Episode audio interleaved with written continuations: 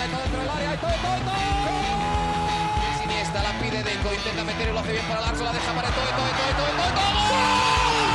No puede apoyarse Juli, que balón acaba de meter para allá. Valenti, Valenti, ¡gol! de Neymar, la pone por dentro Andrés, Andrés la juega. ¡Qué golazo! ¡Qué gol!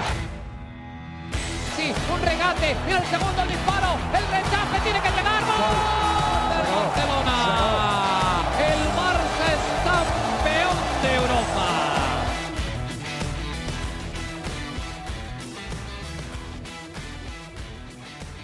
Hola amigos de ADN Barça, bienvenidos a una nueva edición de nuestro podcast, nuevamente con una edición especial del podcast después de nuestra edición de los lunes, esta vez grabando el jueves en la noche, hora del este de los Estados Unidos y bueno, ya en la madrugada de España. Lamentablemente hoy no podremos tener o contar con la compañía de Mariana Guzmán, que está regresando, está terminando ya su periodo de vacaciones, está regresando esta noche a la ciudad de Barcelona y por supuesto las tendremos el próximo sábado probablemente en una edición especial post partido después del partido entre el Barça y el Athletic Club de Bilbao. Pero bueno, en el episodio de hoy no vamos a tener a Mariana, así que se van a tener que conformar con su servidor Alejandro Villegas. Vamos a hacer un episodio parecido al que hicimos en aquella ocasión hace una semana con la carta de eh, María Bartomeu. Vamos a hablar un poco de, de, un tema, desarrollarlo, dar mi opinión y después, bueno, le daremos cierre a nuestro episodio de hoy. El tema del día de hoy, el primer año de Ronald Koeman. Sí, ha pasado ya un año desde la llegada del eh, holandés, el técnico, el director técnico del Club Fútbol Club Barcelona al banquillo del Camp Nou. Pareciera más eh, que ha pasado más tiempo por todas las cosas que ha tenido que vivir.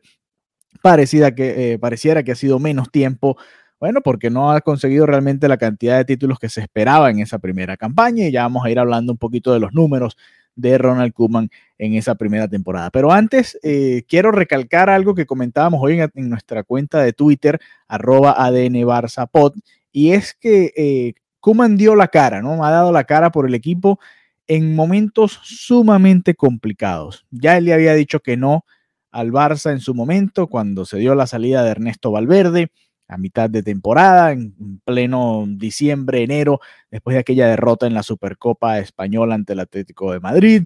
Llegó Setién, sabemos lo que sucedió con Setién, se perdió la liga, se fue humillado en la Champions, 2-8, la peor derrota en, Europa, ¿no? En la Champions League, en la historia del Fútbol Club Barcelona, en la historia del Barça, y, y se presentaba en una situación realmente complicada. A todo esto, además, se le sumaba la petición de Leo Messi, de Lionel Messi, de eh, simplemente terminar, dar por cerrado ya el contrato con el Fútbol Club Barcelona, de la manera en que ellos entendían, tanto Messi como su equipo de trabajo, encabezado por su papá, que estaba redactado el contrato que tenían con el Barça, era que simplemente al finalizar esa temporada, ellos tenían la potestad de decidir si se quedaban o no el Barça decía que no, que simplemente tenía que cumplir su contrato y bueno, Bartomeu no quiso, ¿no? Llevó a Messi hasta las últimas y Messi se terminó quedando por no querer llevar al Barça a unos tribunales y bueno, al final ya sabemos cómo terminó toda la historia con Messi ahora en el PSG. Así que bueno, eh, con todo este contexto llegaba Ronald Koeman, ¿no? Muchas dudas, por supuesto, al momento de su llegada, vamos a repasar un poco lo que son o lo que es su palmarés, lo que era su palmarés antes de llegar al Barça, pasó por el Vitesse, ahí fue donde comenzó su carrera deportiva como director técnico, el Ajax, ambos en Holanda, después saltó a Portugal en el Benfica, volvió a Holanda con el PSV, llegó a España, la primera vez que lo vimos dirigir en España con el Valencia, hicimos un episodio especial sobre eh, toda esa carrera que tuvo Ronald Koeman y bueno, lo mal que le fue con el Valencia en su momento, con un equipazo que tenía esa edición del Valencia entre noviembre de 2007 y abril del 2008. Pasó por el AZ Almar nuevamente en, en Holanda, igual que el Feyenoord. Se llegó a la Premier League con el Southampton y el Everton para dar el salto a la selección holandesa. Estuvo a punto de conseguir una, Europa, una Liga de Naciones con un grupo muy interesante y después aceptó el 19 de agosto del 2020, el año pasado, hace exactamente un año, la dirección técnica del Fútbol Club Barcelona. Fue presentado como el entrenador del Barça y bueno, ahí, a partir de ahí comienza la historia de Ronald Koeman. ¿Cómo podemos eh, evaluar la presencia de Kuman en este primer año, ¿no? Con todo este contexto y, a pesar de todo este contexto, digamos que, cerró al menos con un título, ¿no? Yo siempre lo he visto de esa manera, creo que Mariana coincide un poco en, en, ese sentido, al menos con un título, aunque quedó el sinsabor, el mal sabor de boca de la manera eh, o por la manera en la que el Barça cerró la temporada en la liga, ¿no? Parecía que estaba encaminado, que venía con todo el ritmo como para ser campeón y al final se terminó desinflando a la hora de la verdad y lamentablemente vimos los últimos minutos de Messi en esas circunstancias, ¿no? Con el Fútbol Club Barcelona, aunque bueno, ojalá vuelva algún día, así sea para una última temporada de despedida en el fútbol español con el Barça. Pero bueno, volviendo a Kuman, eh, un, comienzo de temporada el año pasado muy complicado. Recordamos que más allá de que ganó sus primeros partidos, después se dieron una serie de resultados que mantuvieron al Barça muy cerca de los puestos de descenso. De hecho, estaba más cerca del descenso en algún momento del comienzo de la liga que de los puestos de Champions. También eh, esto producto de que el Barça comenzó con dos partidos de atraso, igual que el, que el Madrid, que el Atlético, el Sevilla, los equipos que habían disputado las fases finales de los eh, campeonatos europeos, la Champions League y la Europa League. Y todo este panorama pintaba como para que Kuman no durase mucho, ¿no? también, obviamente, el Barça estaba o sigue atado más o menos de manos porque tenía un contrato de dos temporadas que le había dado Bartomeu. Despedir a Kuman significaba que le ibas a tener que pagar ya a tres entrenadores, a Valverde, a Setién y a Kuman más el nuevo entrenador que tuviese que llegar. Y, la verdad que se llegó a diciembre en, una situación bastante complicada, ¿no?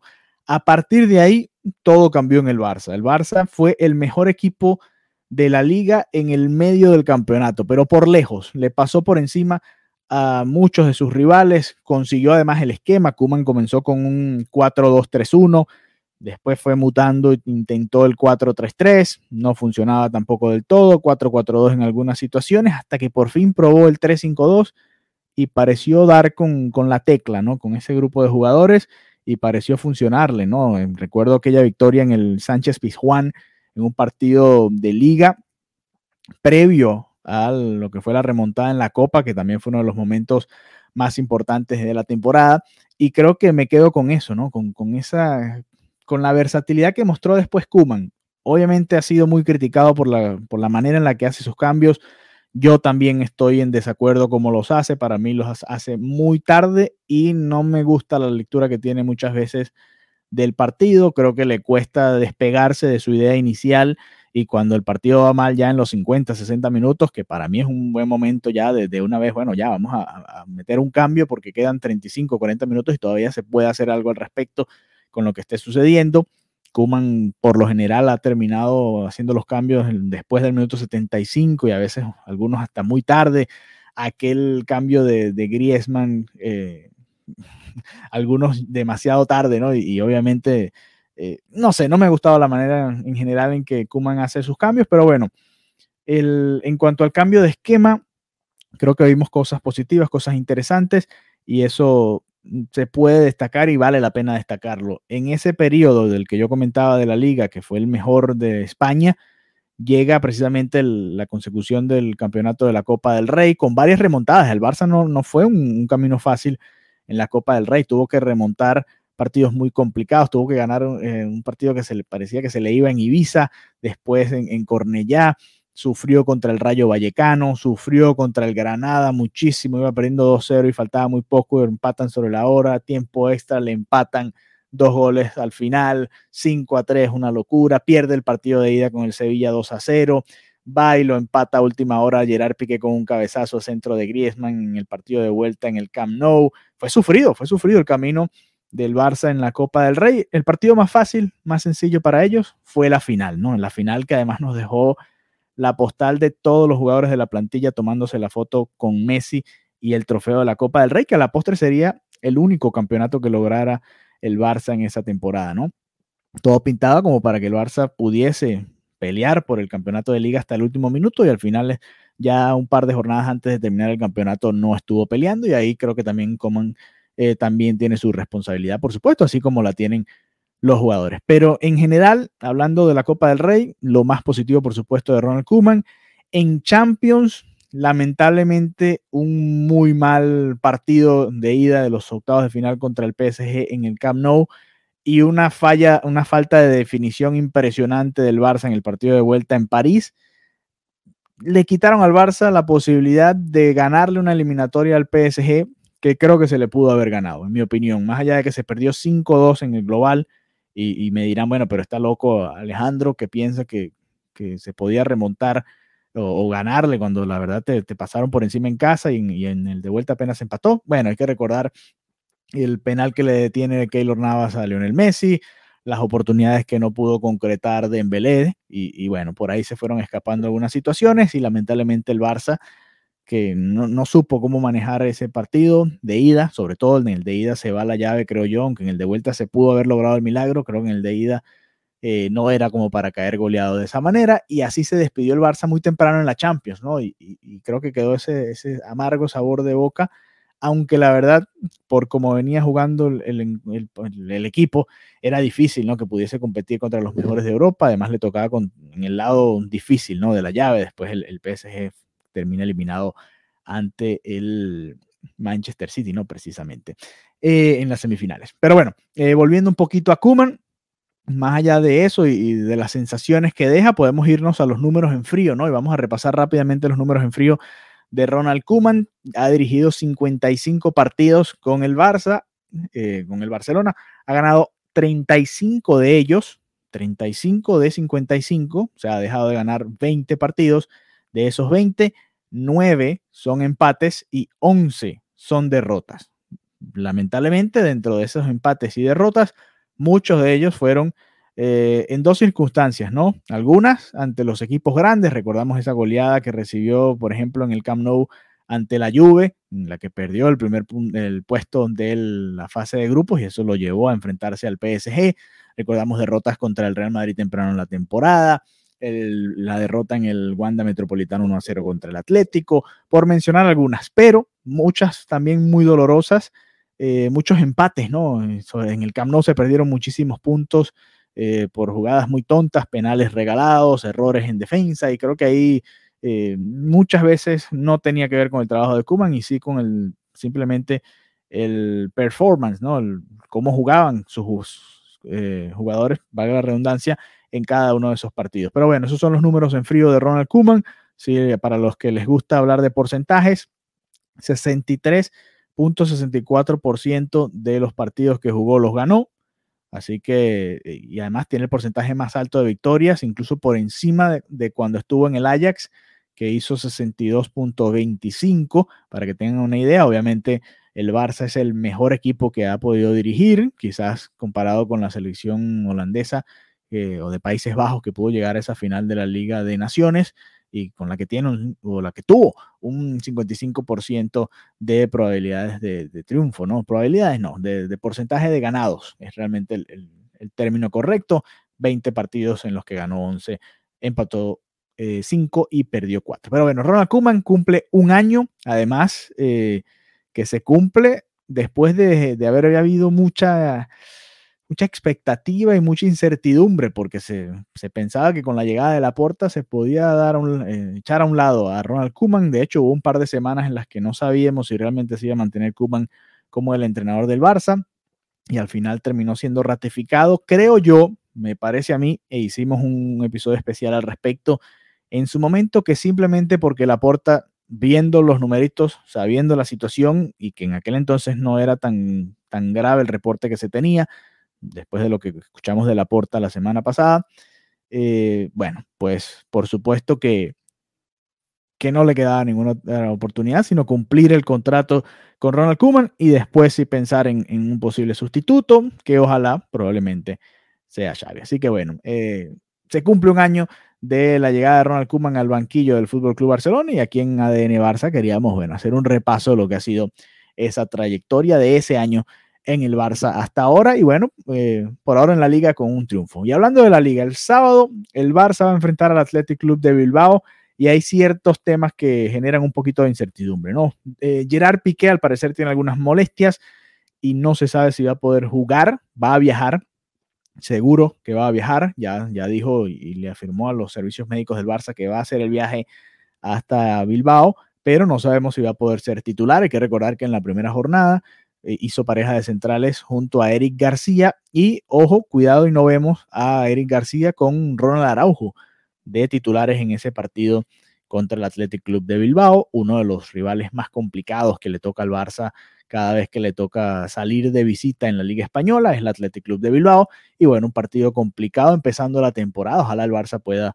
sacarlo adelante, ojalá pueda contar con Piqué, pero si no está, que sea Araujo la pareja de centrales junto a Eric García. Y además, son los últimos partidos ya para definir la situación con los jugadores que podrían salir. Hay que recordar el mercado de fichajes cierra el próximo 31 de agosto.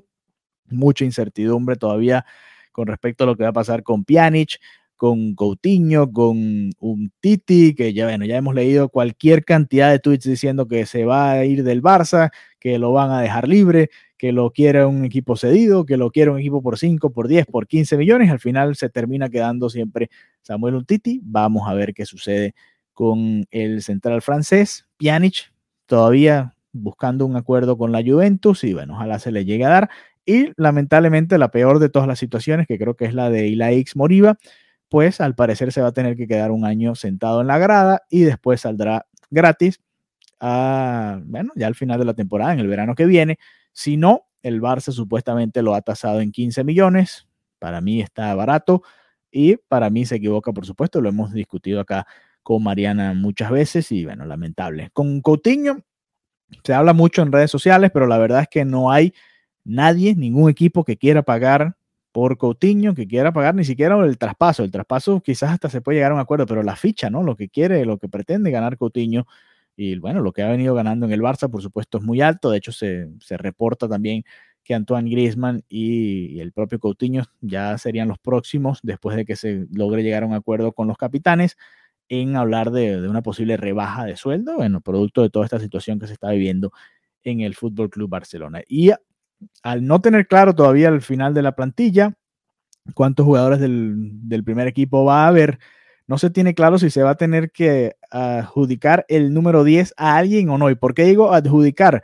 Porque dudo realmente que alguien en la plantilla del Barça en este momento vaya a pedir ese número explícitamente, ¿no? Creo que eh, la manera en la que salió Messi, todo muy pronto, eh, más allá de que como leí en redes hoy, y tienen razón, ese es el 10 del Barça, no es el 10 de Messi, Messi lo utilizó por 13 años y, ha sido el mejor jugador en la historia del Barça y en la historia del fútbol que yo haya visto por lo menos, y, bueno, para algunos que han visto más que yo, eh, coinciden conmigo, pero obviamente ese 10, si tienen a todos los jugadores de la plantilla, los 23, eh, bueno, van a tener que obviamente eh, acudir a ese número 10. Si no, y, al parecer si, si queda en las manos del Barça tener que dárselo a alguien, se lo darían a alguien de la cantera y yo propuse, me gustaría que fuese Ansu Fati, ¿no? Ese es el nombre que, que yo se lo daría, ya el 9 es de Depay eh, y creo que el 10 creo que le caería bien. Muy temprano quizás en su carrera, mucha presión llevar ese número 10,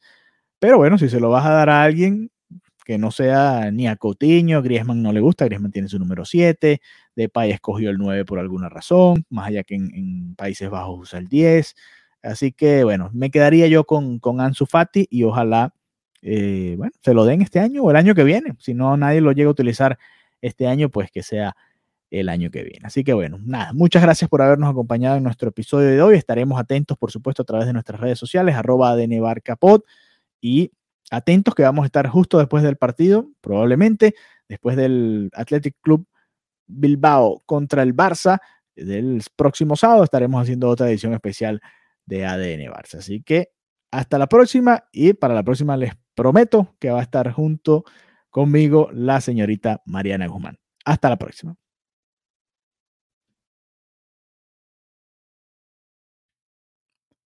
Amigos de ADN Barça, muchas gracias por habernos acompañado nuevamente. Si quieren ayudarnos a seguir creciendo en este proyecto del podcast, en nuestra cuenta de Twitter y también Instagram, y quizás en un futuro, ¿por qué no?, hasta un canal de YouTube, pueden apoyarnos a través de Anchor dejándonos su donación. Así que si quieren apoyar nuestro proyecto y ser parte de ADN Barça, pueden hacerlo a través de esa vía. Y si no, compartan el contenido que también nos ayuda a seguir creciendo. Un abrazo y nos encontramos pronto nuevamente.